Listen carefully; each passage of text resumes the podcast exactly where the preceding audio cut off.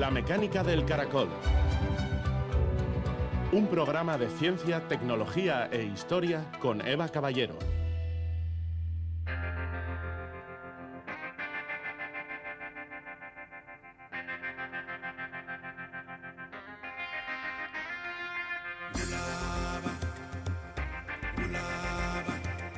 Para cuidar el sistema inmunitario es imprescindible ingerir alimentos con un alto contenido de fibra, minerales, vitaminas y polifenoles, como frutas, verduras, legumbres, cereales integrales y frutos secos. Ascensión Marcos, especialista en inmunonutrición. Gabón, las vitaminas son micronutrientes esenciales para la vida que adquirimos normalmente con los alimentos. Una excepción sería la vitamina D que obtenemos por exposición al sol. Hace algo más de un siglo que se descubrieron y desde entonces se ha avanzado muchísimo en el conocimiento de las funciones que cumplen. Hoy presentamos un libro dirigido al público infantil que repasa los tipos y cualidades de las vitaminas y que contribuye a desterrar algún que otro bulo. Con su autora, la nutricionista María Vascuñana, charlaremos sobre cuestiones que esperamos os ayuden a entender mejor cómo funcionan las vitaminas. Por ejemplo, algunas actúan mejor si se consumen en tándem, como es el caso de las vitaminas A y D. Esperamos también desterrar alguna falsa creencia. La vitamina C no ayuda a prevenir los catarros y también aclarar alguna duda culinaria. Cuando cocemos una verdura, ¿se quedan las vitaminas en el caldo?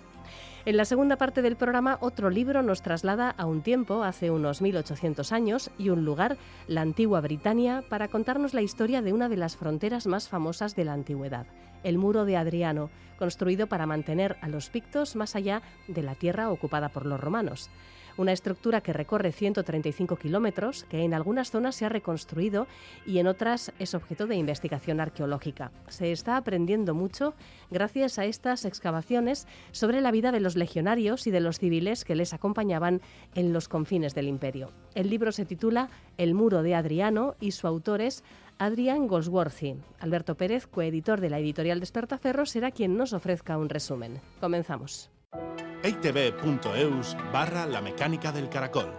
La radio cuando y como quieras. ¿Alguien se acuerda de Super Ratón? El próximo programa, amiguitos, y no olviden supervitaminarse y mineralizarse.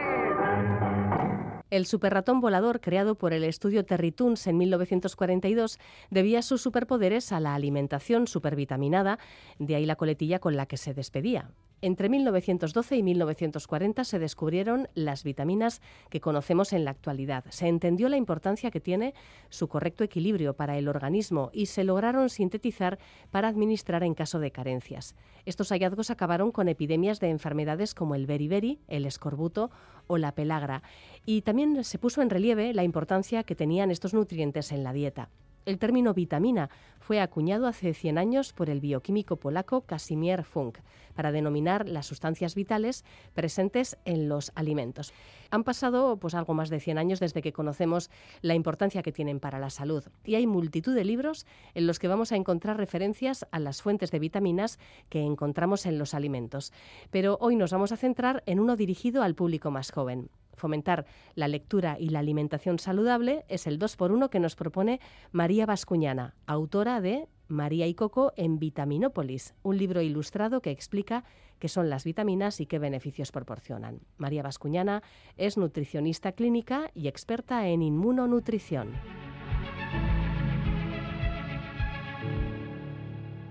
Buenas noches, María. Muy buenas noches, ¿qué tal? En este caso es un gato el que hace promoción de las vitaminas, no un ratón, como, como en el caso de Super Ratón que escuchábamos. ¿Nos presentas a los personajes de este libro? Claro que sí. Pues mira, tenemos a María, que es una niña, eh, no sé, puede ser que tenga seis años, podría ser, y está también con su gato Coco, su mascota, y además también coge protagonismo la vitamina D. Ellas eh, ellos tres son los que realmente van a emprender un viaje a una ciudad nueva llamada Vitaminápolis, que es la ciudad de las vitaminas. Entonces allí María y Coco van a descubrir qué son las vitaminas, pues cuáles son sus más que beneficios que pensamos los adultos, ¿qué funciones o beneficios tienes? Ellas van ellos van a descubrir cuáles son sus habilidades y sus superpoderes. También van a descubrir que, que, cumplen misiones especiales y se camuflan dentro de los alimentos cuando ya están preparadas, se han entrenado, han desarrollado esos superpoderes en la ciudad pues ellas ya se camuflan en los alimentos pues para poder cumplir misiones que nos benefician a los humanos y también a los animales también. Bueno, pues aparte de personajes de colores con capa en algún caso, ¿qué son exactamente las vitaminas? Pues las vitaminas son sustancias que se encuentran en los, dentro de los alimentos aunque tenemos aquí una excepción, que es la vitamina D, que también la podemos obtener por el sol. Bueno, pero todas cumplen esa característica común. Están presentes en los alimentos y nos protegen, por ejemplo, de hablando desde, con un vocabulario, digamos, un, poquito más infantil o contexto infantil, pues nos protegen de seres malévolos, ¿no? Que, pueden afectarnos en infecciones víricas, eh, bacterianas, patógenos. Y aparte de defendernos, nos cuidan, nos protegen, nos permiten un buen crecimiento, una buena reparación de daños que podemos sufrir en el día a día y permite desarrollarnos y, tener una buena salud. Bueno, podríamos hablar mucho más porque hasta permite también, de, cuando no hay salud y tenemos un desorden, podemos también corregir ciertos desórdenes y volver al equilibrio. ¿Y hay vitaminas que actúan mejor si van en pareja o incluso en grupo? Sí, efectivamente. Algunas trabajan conjuntamente, es el caso de la vitamina D y la vitamina A que ellas son las que nos protegen justamente contra esos virus y bacterias, esas infecciones, esos seres malévolos, y no la vitamina C, que es la que popularmente tenemos en mente, ¿no? Archiconocida. Bueno, pues en el libro hay la vitamina D, les cuenta María Coco cuando llegan a la, a la ciudad quién es esta vitamina, esta compañera, y justamente desmonta ese mito que todavía hoy lo tenemos en nuestras conciencias, pero no solo a nivel de calle, es que los propios nutricionistas y los médicos lo damos por hecho. Pero si nos vamos a la evidencia científica, encontramos que esto no se ha demostrado, que lo único que podemos encontrar es los niños pequeñitos, que todavía no tienen un sistema inmunitario bien desarrollado, sí que acorta un poquito el tiempo de, un constipado de 5 a 4 días, por ejemplo, los síntomas ya son más ligeros, más llevaderos, pero no evita que contraigas ese resfriado. Y en corredores de, fondo y de alto rendimiento sí que se encuentran también algunas mejorías tomando estos antioxidantes, pero solo en esos casos. ¿eh? La población en general no por tomar más vitamina C vamos a evitar un resfriado ni ni, se han encontrado mejoras en el tiempo ni en los síntomas. En cambio, vitamina D y A juntas, sí, en pareja hacen muy buen tándem. Luego también, entre ellas en general, todas las del grupo B, con la C, con la D, todas colaboran conjuntamente. Hay mucho compañerismo que en el cuento se transmite para los niños esos valores y ese compañerismo permite que las habilidades que tienen cada una de ellas, cuando las combinan con las habilidades de las compañeras y trabajan conjuntamente, es cuando se consiguen esos superpoderes. Ahí está. Por ejemplo, cuando pensamos en, eh, en consumir ciertos alimentos eh, de forma conjunta, eh, quizás eh, lo que tiene sentido es pensar en que son fuentes de vitaminas complementarias y, por lo tanto van a, van a ayudar a que las acciones de unas y otras vitaminas pues tengan más efecto. por ejemplo, em, pues no sé, las legumbres con qué casan bien por, por, el tipo de vitaminas que tienen, o ciertas frutas, o el pescado. ya sé que me vas a decir que la dieta mediterránea y una dieta equilibrada es la clave del éxito en salud y luego si quieres podemos volver al tema. Pero hay grupos de alimentos o incluso tándems de alimentos que sería interesante que fueran juntos a menudo, precisamente para sacar más provecho a las vitaminas que contienen. Eh, sí, sí que hay asociaciones entre alimentos, combinaciones buenas, combinaciones malas, pero fíjate, más que por las vitaminas, eh, mm, tendríamos que hablar ya de otros habitantes de otras ciudades, otros nutrientes como minerales, proteínas. A ver, aquí puedo destacar. Lo que pasa es que ya te digo, nos vamos a otros grupos de nutrientes como los minerales. La vitamina C, por ejemplo, cuando se combina, se consumen legumbres que mm. son ricas en vitamina, eh, perdón, en hierro, que es un mineral, ya no es una vitamina. Eh, especialmente las lentejas, aunque los garbanzos también tienen, pero por excelencia las lentejas como legumbre que tienen hierro. Cuando lo combinamos con un alimento rico en vitamina C, como puede ser el pimiento rojo, especialmente el rojo, porque el verde contiene en su forma cruda, cuando lo vamos a cocinar, lo llevamos a cocción, se pierde. El rojo tiene tanta vitamina C, tiene más, que todavía perdura en el plato, ¿no? Incluso añadir un chorrito de limón, que esto lo hacemos más en el Mediterráneo, en mi, en mi zona, más de huerta de cítricos, o vinagre, también es un ácido que serviría, aunque no sea exactamente el de la vitamina C. Pero bueno, cuando añadimos un alimento con riqueza en vitamina C, con estas legumbres, lo que conseguimos es poder absorber ese hierro. Si no, ese hierro se queda en una forma inservible en el organismo. Incluso en las carnes, que sí que es un hierro fácilmente absorbible y aprovechable, también mejora su absorción. Y, bueno, pues este tipo de asociaciones las tenemos que ir contemplando y considerando. Eh, eh, diría más Aquí más los minerales son los que se pueden ver afectados cuando juntas unos alimentos con otros a favor o en contra, porque entre ellos hay eh, como competencia en la absorción, se forman compuestos insolubles que luego, aunque tú hayas consumido ese nutriente, tienes otros acompañando que impiden la solubilidad y la buena digestión y disponibilidad de ese nutriente. Las vitaminas no, no, es tanto, pero bueno, también, también podemos considerar cuándo es el mejor momento del día para consumirlo, si es una vitamina grasa, por ejemplo, pues buscar cómo viene la naturaleza, viene con alimentos grasos, la grasa de ese alimento le va a permitir absorberse bien. ¿Qué pasa cuando buscamos un suplemento que supla el alimento o un complemento nutricional? Que lo, cogemos de forma aislada, la vitamina.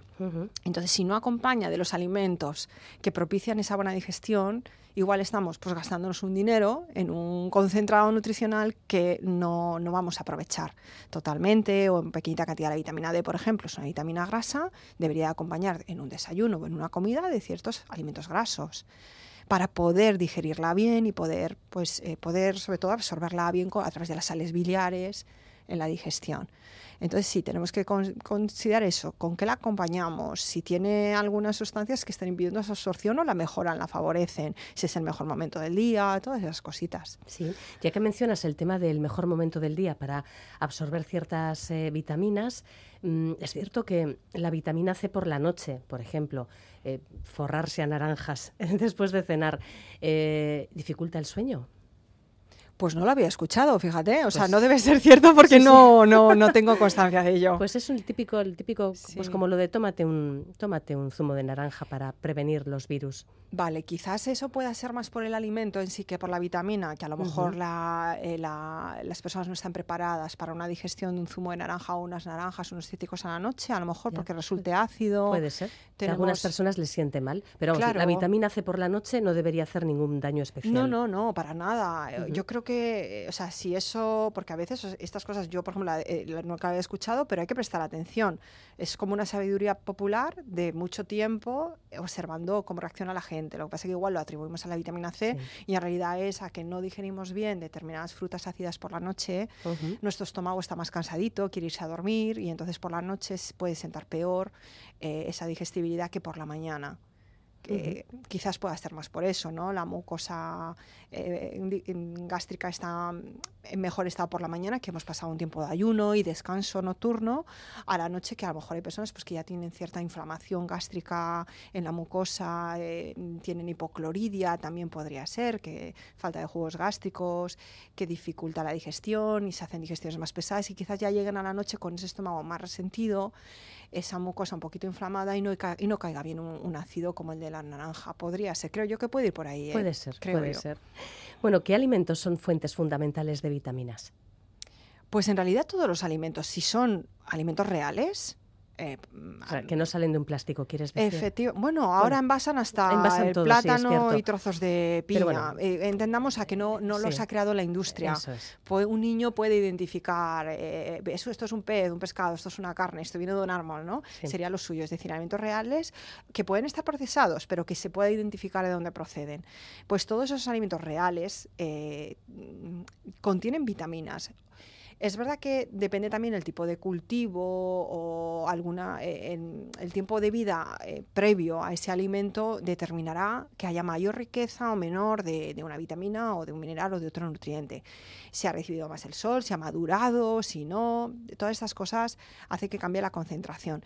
Pero en todos los alimentos podemos, podemos eh, encontrar vitaminas. Luego va a depender el, procesado que le demos, la técnica culinaria que podamos destruir más o menos en esa ese cocinado el alimento, si lo consumimos crudo o lo consumimos horneado o asado, vaya, o cocido, pues aquí sí podemos destruir, como hemos dicho antes, el pimiento verde tiene vitamina C, pero con la cocción pierde todos los pimientos, pero el rojo, como he dicho, al tener más, pues conserva. Consulta también culinaria.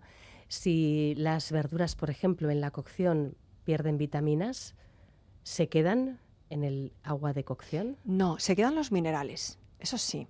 Pero las vitaminas no, porque se destruyen en la acción del agua, del oxígeno, la luz, el agua, depende de la, la vitamina la naturaleza de la vitamina se verá más afectada o menos por algunos factores, unos factores u otros. Pero los más comunes son la acción de la luz directa, el oxígeno, eh, estar, al aire, estar al aire libre o un alimento abierto y, también el calor, la temperatura, claro, y, la y sí, la cocción, que es una combinación de agua y, temperatura. Sí, que supone para la salud la carencia de alguna de estas vitaminas debido a una dieta desequilibrada o quizás a la desnutrición. Em, por citar algún ejemplo ¿no? de, problemas de salud realmente serios que, que, pueden producirse debido a estas carencias. Sí, pues bueno, por suerte los problemas más graves yo creo que ya los hemos dejado atrás en siglos pasados, porque que claramente se asociaban a enfermedades bereber, el, el, eh, el escorbuto. El escorbuto, efectivamente, había varias y eran realmente serias y no se conocía si era por un virus, era una infección y morías por ello. Esto ya lo hemos superado, por suerte, al menos en los países desarrollados y en gran parte de la sociedad.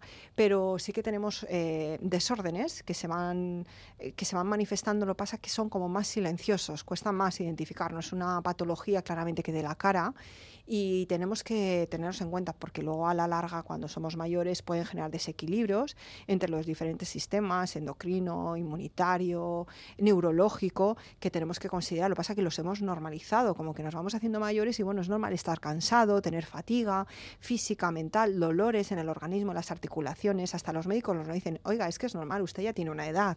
Y luego encontramos cuando utilizamos, trabajamos la terapéutica nutricional que no era tan normal, ni los dolores menstruales en las mujeres tenemos que normalizarlos, ni los dolores eh, mm, más que óseos que llaman los articulares, o, también la fatiga y, dolor muscular, ni esa fatiga mental tenemos por qué normalizarlo, por mucho que sea una persona adulta o ya llegue a los 60 años. Se puede mejorar mucho y lo estamos viendo. ¿vale? Pero aquí podemos destacar yo es que destacaría la vitamina D, quizás tiene un poquito más de protagonismo en este cuento y estoy más especializada en ella, en clínica, y, tengo otro libro anterior exclusivamente de esta. Y la vitamina D ya hemos visto que una falta de, esta o tenerla como ir, ir a medio gas, porque tenemos, tenemos pero tenemos una suficiencia muy baja o sea, los márgenes son muy amplios e intentamos llegar al mínimo de suficiencia, que no llegamos la población generalmente. Y cuando llegamos o nos acercamos, ya nos dice el médico, déjate el suplemento ya, que ya estás bien. Y todavía no has llegado ni al mínimo establecido, pero estás tan cerca que parece que ya está bien. Bueno, pues ni con ese mínimo eh, es que vamos a, medio gas, que digo yo, o todavía muy por debajo. Entonces, ¿qué, ¿qué, cosas vamos a encontrar? Lo que he nombrado de la fatiga física, fatiga mental, dolores que van apareciendo. También podemos encontrar el, raquitismo, lo hemos superado en los niños, pero todavía, y la osteomalacia, que se llaman adultos, pero sí que podemos, sí que sí, hay investigadores eh, que en los artículos científicos exponen que sí que todavía podemos encontrar el raquitismo y la osteomalacia en niños en, adultos, pero de una forma más leve y especialmente en adultos camuflados con el nombre de otras patologías que normalizamos como osteoporosis, que normalizamos como fibromialgia y detrás de muchos de estos desórdenes lo que hay detrás es un déficit de vitamina D que podríamos llamar osteomalacia de toda la vida, que es como el raquitismo en los niños pero en los adultos. Los huesos se vuelven más blandos, puede haber un dolor óseo, de un dolor difuso, no, no, no concreto de una inflamación y cansancio fatiga, eh, la musculatura, falta de fuerza y daños neurológicos, mm, deterioro cognitivo, precoz y todas esas cosas. Y otras tantas vitaminas, pues también la falta de vitamina A, por ejemplo, nos puede suponer sequedad en los ojos, que hay gente muy aquejada, dice, ¿será que estoy expuesta a la pantalla muchas horas, ¿no? a la luz, que evidentemente es un factor eso a contemplar importante para el agotamiento y que hay que descansar la vista y hay que cerrar los ojos para eh, lubricar, ¿no? Y no tener el ojo abierto continuamente. Pero es verdad que si nos falta vitamina A, eh, vamos a tener eh, más seco, más seco el ojo y vamos a poder sentir incluso esa arenilla o una mala cicatrización de las heridas por falta de vitamina D y de A. También hay otros mm, pues zinc y minerales, eh, sequedad también de mucosas por falta de vitamina A y D también. Y aquí, bueno, es que podemos hablar de tantísimas cosas, muchísimas, y de cada una de las vitaminas. Em, ya que mencionas la cuestión de la vitamina D, eh, sabemos que, bueno, pues en nuestra sociedad hay personas con, problemas de deficiencia de esta vitamina que, y que a la que incluso se, personas a las que se recomiendan tomar suplementos. Mm, sin embargo, es una vitamina que no solo absorbemos a través de la dieta, sino con la exposición al sol. Vivimos en un sitio, incluso en el Cantábrico, en el que tenemos bastante sol. ¿Por qué tenemos deficiencia de vitamina D? ¿Es una cuestión relacionada con la dieta? ¿Es que vamos demasiado tapados? ¿Es que nos echamos demasiado protector solar? ¿Es todo un poco?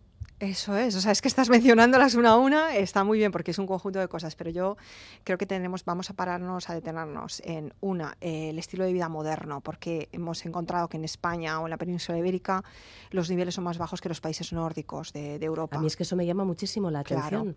Entonces, ¿ellos no tienen la misma vida moderna que nosotros? Sí, también, aunque, mm, aunque, bueno, vosotros también tenéis aquí naturaleza y bosque, pero allí los niños juegan, literalmente pasan horas en los bosques, en algunas zonas de Finlandia, Noruega, es diferente. Pero bueno, la vida moderna nos ha llegado, esta, toda Europa tiene esa vida moderna. ¿Y qué ocurre con la vida moderna? Que somos humanos caja. En vez del Homo sapiens o humano inteligente deberíamos llamarnos el humano caja, porque vivimos en cajas, trabajamos dentro de una caja, techados, la oficina, eh, una fábrica, lo que sea, una tienda, un comercio. Luego mm, vamos a casa, pasamos muchas horas también en otra caja, techado, los niños están escolarizados, también dentro de cajas, nos movemos en coches, metro, el tren, mm, techados, si vamos en motocicleta, en moto vamos con un casco y también ya en algunas ciudades también se obliga al casco en bicicleta, ¿no? Entonces, lo primero es ese techo que nos da sombra, por mucho que haya sol fuera, de que nos sirve si nosotros no lo buscamos y no nos exponemos a él. Eso punto uno, la vida moderna está demostradísimo. Claro, los países nórdicos les pasa lo mismo, incluso tienen menos horas de sol, pero están concienciados, aunque tengan vida moderna, están concienciados que como no tienen sol suficiente, fortifican sus alimentos los enriquecen con vitamina D o los fortifican y añaden más.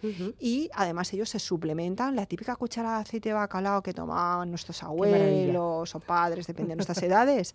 Ellos todavía siguen teniendo eso en la nevera o en la despensa y se toman una cuchara los mayores, no solo los niños. Entonces están muy concienciados y por eso tienen unos niveles buenos.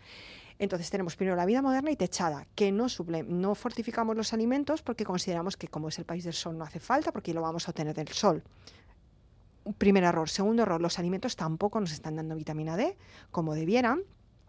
porque eh, justamente ellos, para, o sea, los, eh, para, que los, para que los alimentos contengan vitamina D, previamente los animales de, origen o vegetales tienen que haberse expuesto al sol. Ah. Entonces, voy a poner ejemplos. Claro, las vacas ya no pasan en libertad cada vez, el eh, están en naves industriales y cada vez el tiempo de recreo es mínimo.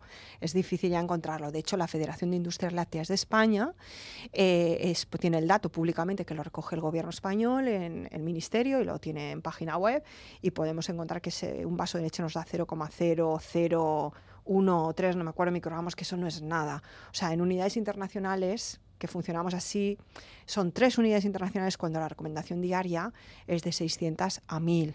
Y en cambio seguimos diciendo que la leche entera es una buena fuente de vitamina D. Si un vaso de leche me da solo tres unidades y tengo que llegar a 600 o 1000, y ya está demostrado que eso es un error, que se deberían ser 6.000 a 10.000 unidades, fue un error antiguo. Que, o sea, no, nos da nada, ni siquiera la leche entera, porque esas vacas previamente no han recibido sol y por tanto no han fabricado vitamina D. Si la leche es de cabra o de oveja, sí que podemos, contiene un poquito más porque todavía las encontramos al aire libre. Los huevos, ¿qué ocurre? Lo mismo, si las gallinas no se crían en libertad, o semilibertad, eh, no van a recibir el sol en la finca, en el terreno, ¿no? Entonces no, sus huevos van a ser pobres en vitamina D. Eso también el cuento lo, expone y, los dibujos quedan muy claros para que los niños lo reconozcan, esas gallinas en libertad, no en esas naves, en pisos, en jaulas, en esas naves. Eh, más cositas, los pescados. Los pescados no es que reciban ellos el sol directamente, pero sí se ven de alimentar de fitoplancton que han hecho la fotosíntesis, han recibido radiación solar y han fabricado vitamina D. ¿Qué ocurre con el pescado de piscifactoría? Que es lo que principalmente comemos, que no se alimenta pues de ese fitoplancton. pienso. Claro, y las setas, si no se han secado al sol como tradicionalmente hacíamos, pues tampoco han fabricado vitamina D. Y así podemos continuar con alimentos que realmente están empobrecidos. Y si no los fortificamos como los del norte, o sea, los del norte de Europa, pues no tenemos vitamina D. Luego, cuando salimos al sol, piscina, playa, nos ponemos protección solar. Y el protector, protector solar en realidad es un bloqueador solar. Así se describe la literatura científica. Entonces, si lo usamos bien, bien, bien, como realmente se dice que hay que eh, tapar todo bien, hay que reponerlo enseguida, no vamos a sintetizar vitamina D. Si sintetizamos vitamina D con protector solar es pues porque somos un poquito dejados, no cubrimos bien toda la piel, se va aparte con el agua. Si no, se bloquea la radiación necesaria ultravioleta tipo eh, B, que necesitamos para sintetizar vitamina D. Y por último, porque no me lo quiero dejar, si me lo permite, Sí, la sí, sí. polución ambiental. Ah, claro. Eh, ya sabemos, y esto se habla muy poquito, que la, solo hay contaminantes ambientales en el agua, en los alimentos, eh, en el aire, pero yo solo te voy a hablar de todos ellos que cumplen un papel importante disruptivo en el metabolismo de la vitamina D. Yo solo voy a hablar de la polución en el aire, el polvo y la polución. Bueno, pues solo ese tipo de contaminante lo que hace es filtrar en la atmósfera lo- la radiación que recibimos y de los ultravioleta, los UVB, no los UVA, los UVB, que son los que necesitamos de estímulo para fabricar vitamina D, se filtran de un 35 a un 55%. Entonces ya tenemos que de forma ambiental es como que disminuye nuestra capacidad de, de fabricar vitamina D, hasta incluso si vivimos en una ciudad industrial o grande, por el propio tráfico, hay mucha polución, ya estamos reduciendo un 50% de nuestra capacidad de sintetizar vitamina D. Si le añadimos que trabajamos, como hemos dicho, oficinas, o sea, que vivimos bajo techo, que cuando salimos buscamos la sombra, bueno, aquí en el norte, yo que soy de Alicante, hace tanto calor por allí que la gente busca la sombra. ¿No? No huye del sol. Y que si me salen manchas en la piel y que si me salen arrugas en la piel, hasta el maquillaje vemos ya que las mujeres llevan el protector solar. O sea, n- nos estamos pasando con eso.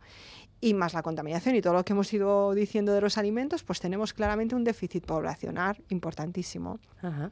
Bueno, no me extraña que la vitamina D sea la gran protagonista de este libro, la, eh, Sí. la- la ayudante de, Sí. de los eh, protagonistas. Bueno, ¿y qué retos implica acercar un tema científico como este a un público infantil? Pues es un reto, ha sido un reto muy bonito, tengo que decirlo, porque no es mi... Yo trabajo con adultos en clínica, con patologías, y cuando me vienen niños, pues es a través de sus papás, sus mamás, es curioso, porque o sea, no trabajo con ellos la, la educación alimentaria y para mí fue un reto, pero realmente bonito y luego no ha sido tan complicado. Dejas que la historia coja, coja vida propia y todos hemos sido niños, entonces María, que es la protagonista, que no es por casualidad que se llame como yo, Bueno, yo, creo que, yo creo que pareces tú de pequeña, ¿no? Puede ser, está inspirado está un en, seres reales, inspirado, y Coco también existió.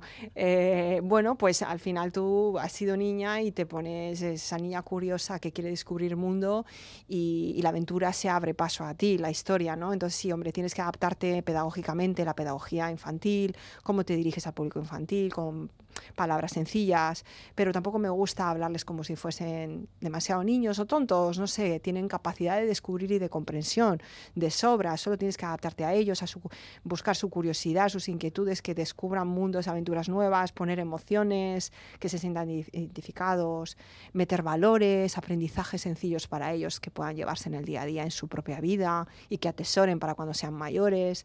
Y es adaptarte y, y de ahí sale, no sé, y luego ha sido súper fácil trabajar con César, que ha sido el ilustrador y que tiene también un protagonismo brutal, porque sin los dibujos mm, Sí. de nada serviría un libro infantil. Los dibujos hacen muchísimo. Me ha encantado el resultado, su trazo, su, su estilo de, de ilustración y, y es muy importante transmitir mensaje sin hablarlo, o sea, sin escribirlo, que, porque no nos... Me recortan mucho cuando tú escribes un libro infantil, no, no te puedes exceder. Ya has- ya incluso podríamos decir que es un cuento largo, que para mí es cortísimo, pero eh, entonces es importantísimo que una imagen tenga la capacidad de transmitir cosas que no podemos poner en el texto. Detalles que te lo transmite el propio dibujo. Y, y nada, pues eso ha sido un reto muy bonito y estoy muy satisfecha, la verdad es que sí, porque está gustando a niños y adultos, o sea que mejor imposible. Siempre se puede aprender algo incluso de los libros eh, considerados infantiles, ¿no? Bueno, pues María y Coco en Vitaminápolis, eh, un libro para descubrir los superpoderes de las vitaminas de la mano de María Vascuñana, nutricionista, y César Barceló, ilustrador. Muchas gracias, María. Muchas gracias a ti. La mecánica del caracol. Historia para insomnes.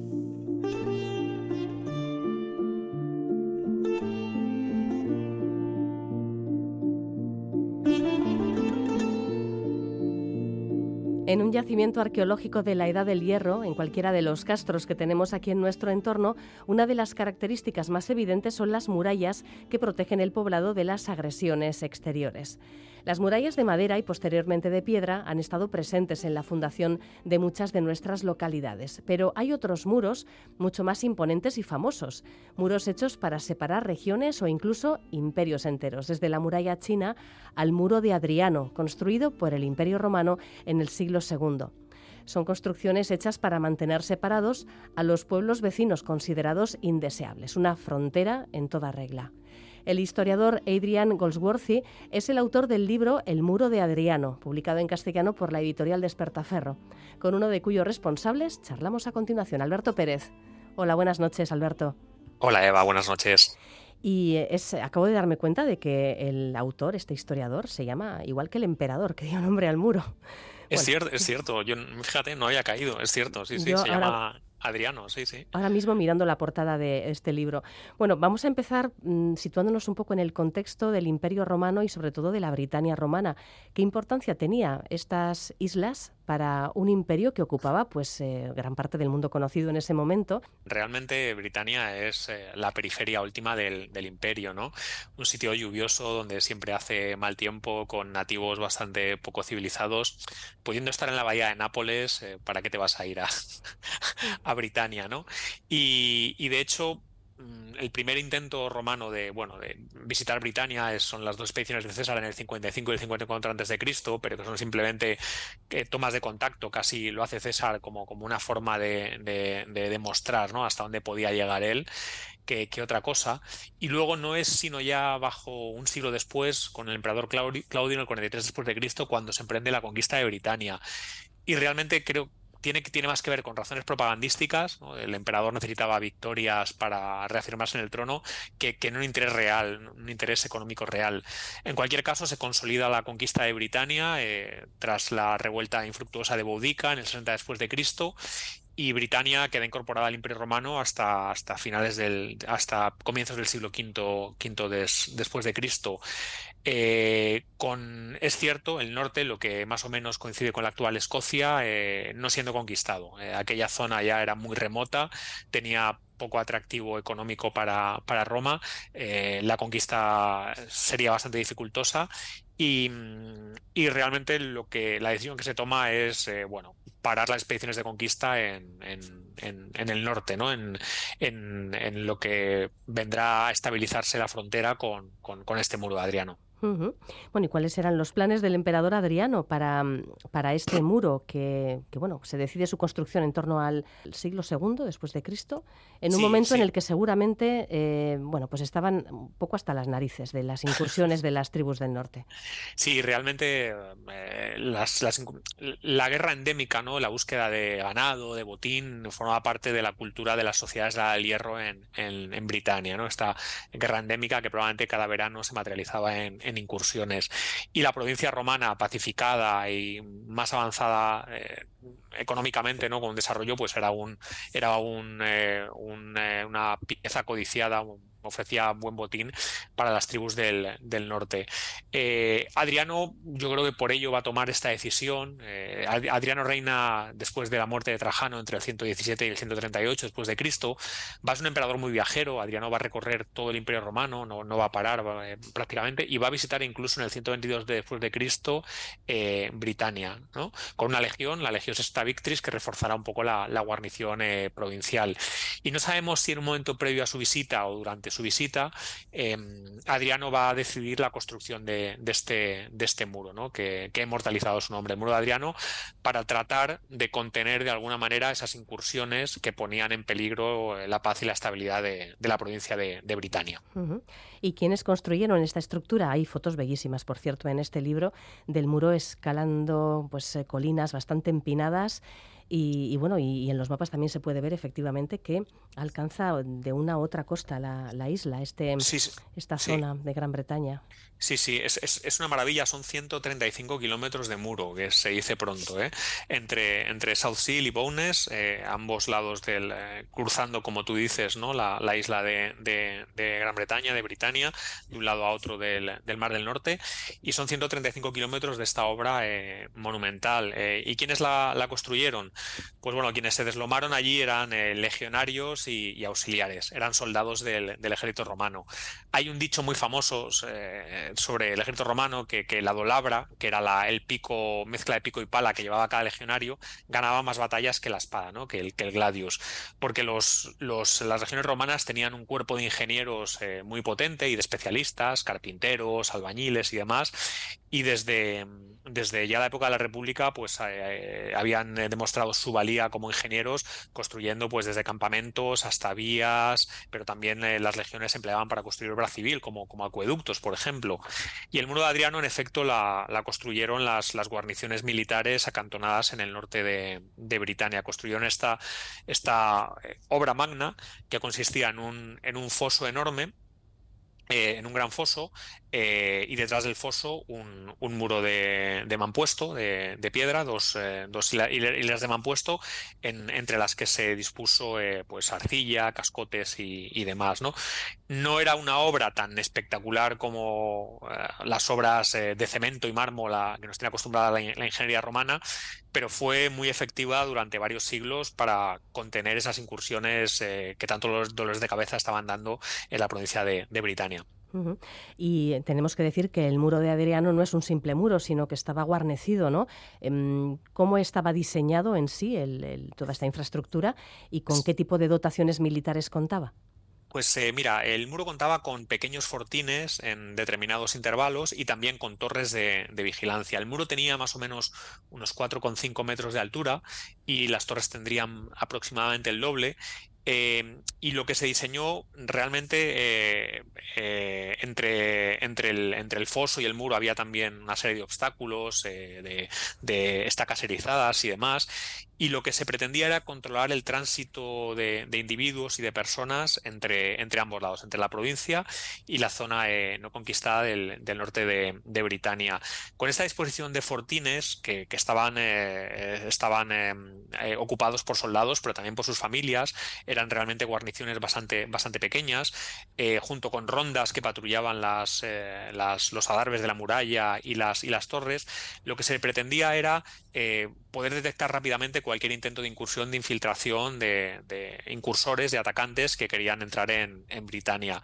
La extensión es tan, tan enorme que realmente era difícil eh, evitar que pequeños grupos se colaran pero era muy fácil detectarles. ¿no? Un grupo que, cruza el muro de Adriano y trata de realizar una incursión, rápidamente, en cuanto queme una granja, va, a ser detectado, con lo cual eh, se podrían dar avisos mediante, mediante balizas, mediante, mediante em, almenaras, ¿no? Eh, con, fuego, por ejemplo, con ahumadas desde las torres, de los fortines, para agrupar a estas guarniciones que, rápidamente empiezan además a tener gran peso de, eh, de caballería, más que infantería, sobre todo a partir del tercero, para poder dar respuesta más rápida a las, a las posibles incursiones.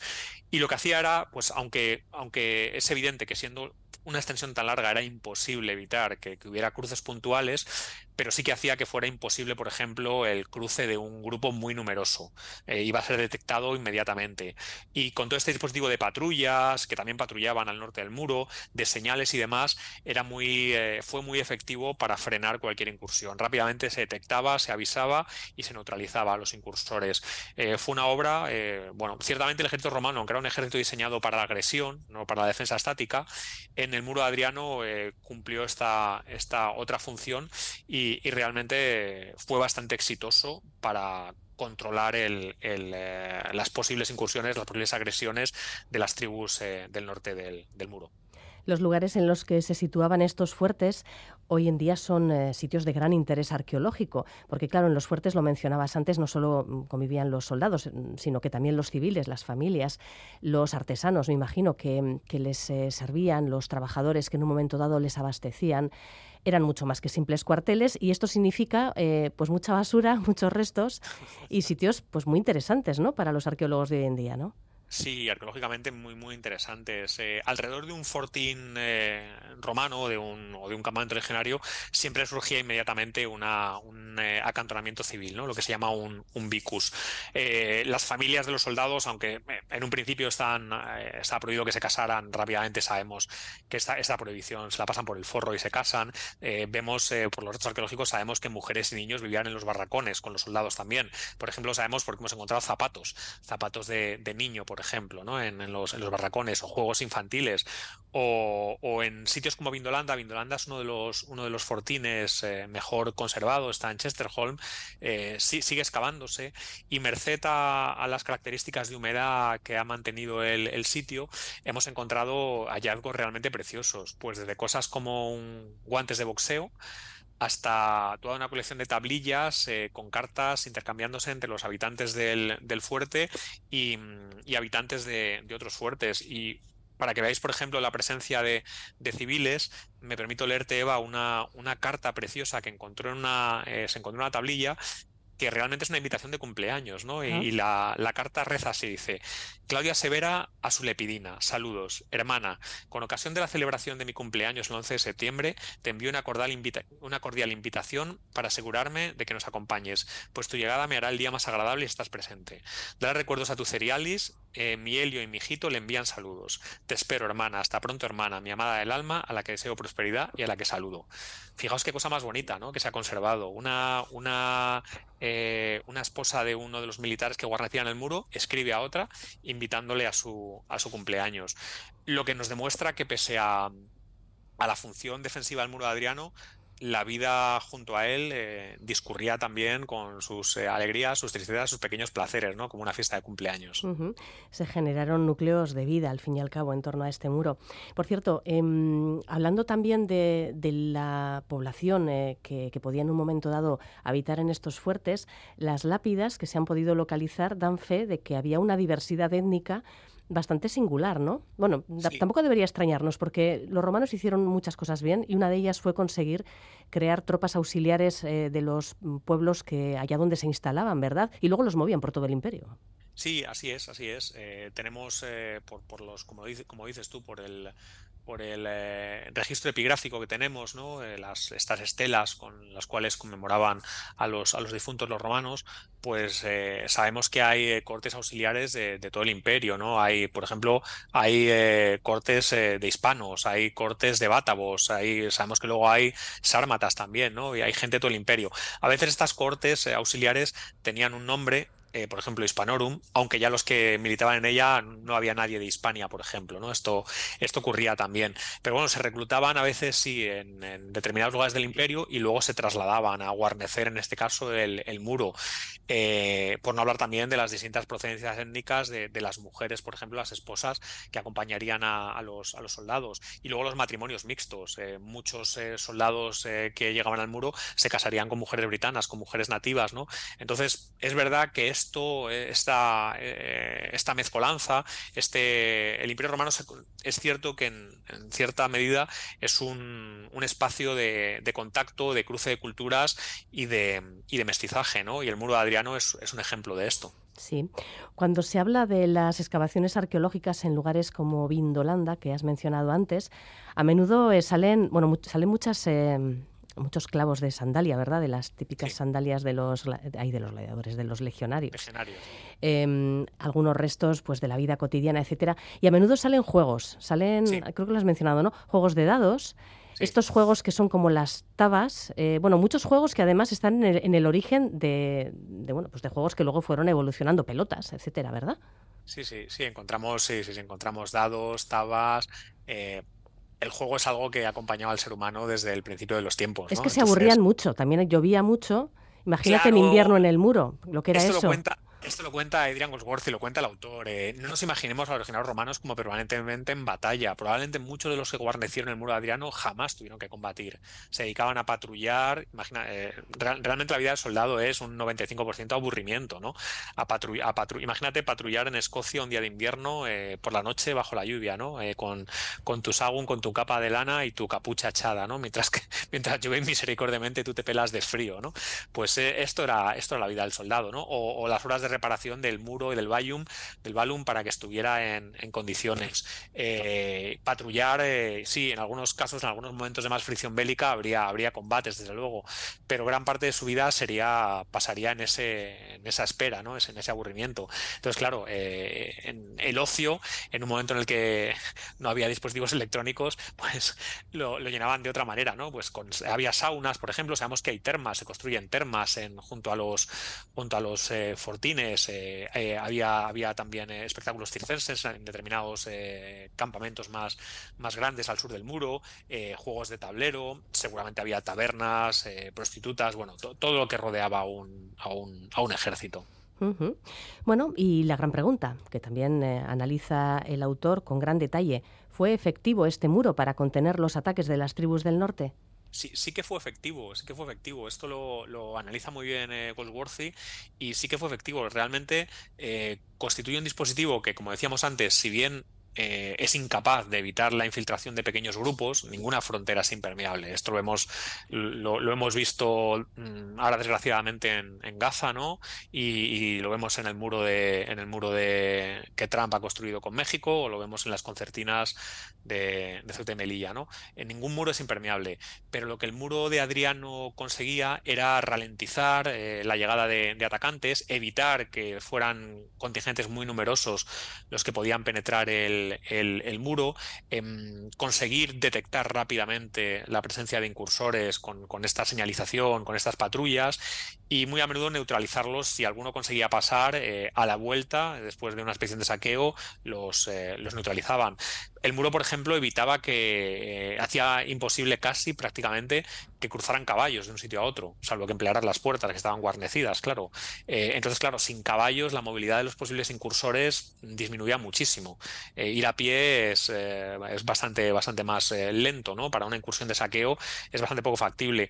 Y el muro realmente solo empieza a dejar de ser efectivo cuando la presencia militar romana empieza a debilitarse, a partir de momentos de crisis como la del tercero o a finales del cuarto, ¿no? cuando sabemos que hay eh, distintas usurpaciones y de generales romanos eh, que están en Britania que cruzan con tropas al, continente y desguarnecen el muro. Entonces sabemos que es en ese momento cuando los, los pictos y los escotos del norte de Britania pues aprovechan para realizar incursiones. Pero hasta ese momento, hasta ese momento, mientras estuvo bien guarnecido, el muro fue efectivo. Sí. Bueno, ¿y cuándo se abandonó definitivamente y por qué razón? Pues se abandona, eh, eh, coincide con el abandono de, con el abandono de, la provincia. Eh, a finales del, del cuarto, y sobre todo a principios del quinto, por ejemplo, lo que os he dicho, eh, se producen usurpaciones, ¿no? Hay generales en Britania eh, que, se proclaman emperador y, bueno, a veces son asesinados por sus propios soldados, otros tratan de cruzar al, continente, pero bueno, mm, desde este momento y justo la fecha que se que es la fecha canónica que, se estima para, el abandono de, de, Britania es el 410. 410 después de Cristo, una delegación británica se dirige a Roma, al emperador Honorio, y, le piden ayuda. Y, el Estado romano no puede dar ayuda a Britania. Es el momento en que, en que desaparece el control eh, del poder central romano sobre Britania y podemos decir que es en este momento cuando el muro ya es totalmente inefectivo porque no puede guarnecerse. Ya no, no hay soldados que, lo defiendan y, que puedan detener las incursiones, ahora sí, cada vez más recurrentes y más violentas de los, de los pueblos del norte. Bueno, pues este libro de Adrian Goldsworthy, editado por Despertaferro, sobre el muro de Adriano, nos muestra también, pues lo que decía antes, unas imágenes muy, muy bellas sobre el estado actual del muro. En muchos lugares, pues todavía se alza con varias filas de piedra o de mampostería. En algunos casos es un poco de todo, ¿no? Parece. Pero, em, pero luego hay que tener en cuenta que se han eh, investigado, se han excavado numerosos puntos de este muro y también se han reconstruido, pero algunas reconstrucciones parece un parque de atracciones lo que, lo que se muestra, ¿verdad?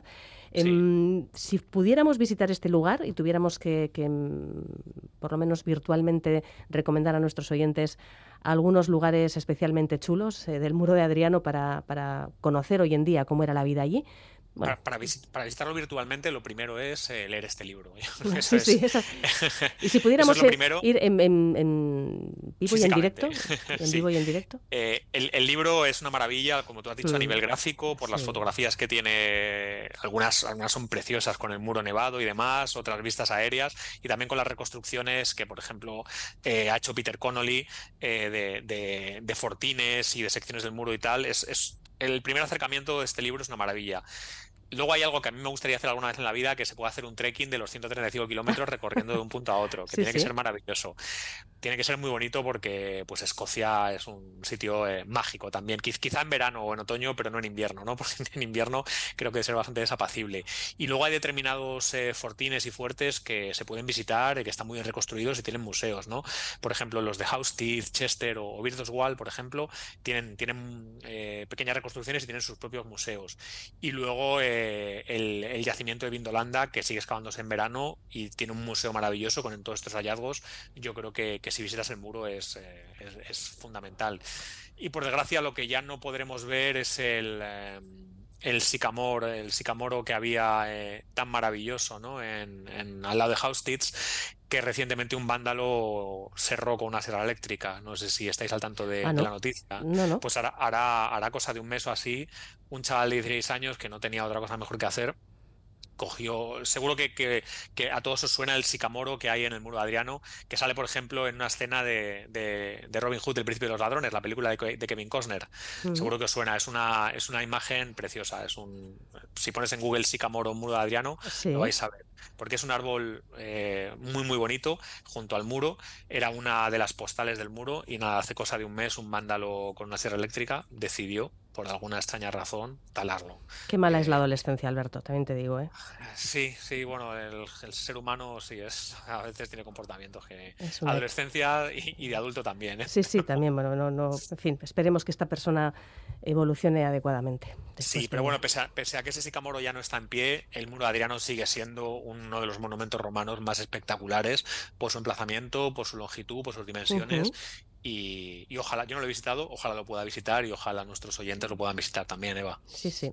Auténticos torreones reconstruidos. Se han tomado molestias en, dejar esa zona muy, muy preparada para las visitas también. Los, ingleses cuidan bien el patrimonio. Sí. sí, bueno, pues eso es algo envidiable, desde luego. Bueno, pues el muro de Adriano, de Adrian Goldsworthy, de otro Adriano, es eh, el historiador eh, británico que publica, bueno, que ha escrito este libro que publica la editorial Despertaferro. Un libro, por cierto, que no lo he mencionado antes, de formato mayor de lo habitual, ¿verdad? Lo cual hace que las fotos y las ilustraciones queden más chulas. Sí. sí, sí, un libro que realmente da, a mí como editor me estoy muy contento y da gusto, y como lector es que da gusto ojear porque tiene unas fotografías y unas ilustraciones maravillosas. Alberto Pérez, gracias, hasta otra. Muchas gracias Eva, hasta siempre, hasta luego.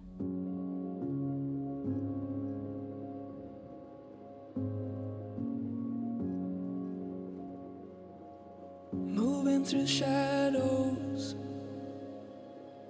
here in this dark room. The flashing lights glow. Suddenly I see through. Left my heart.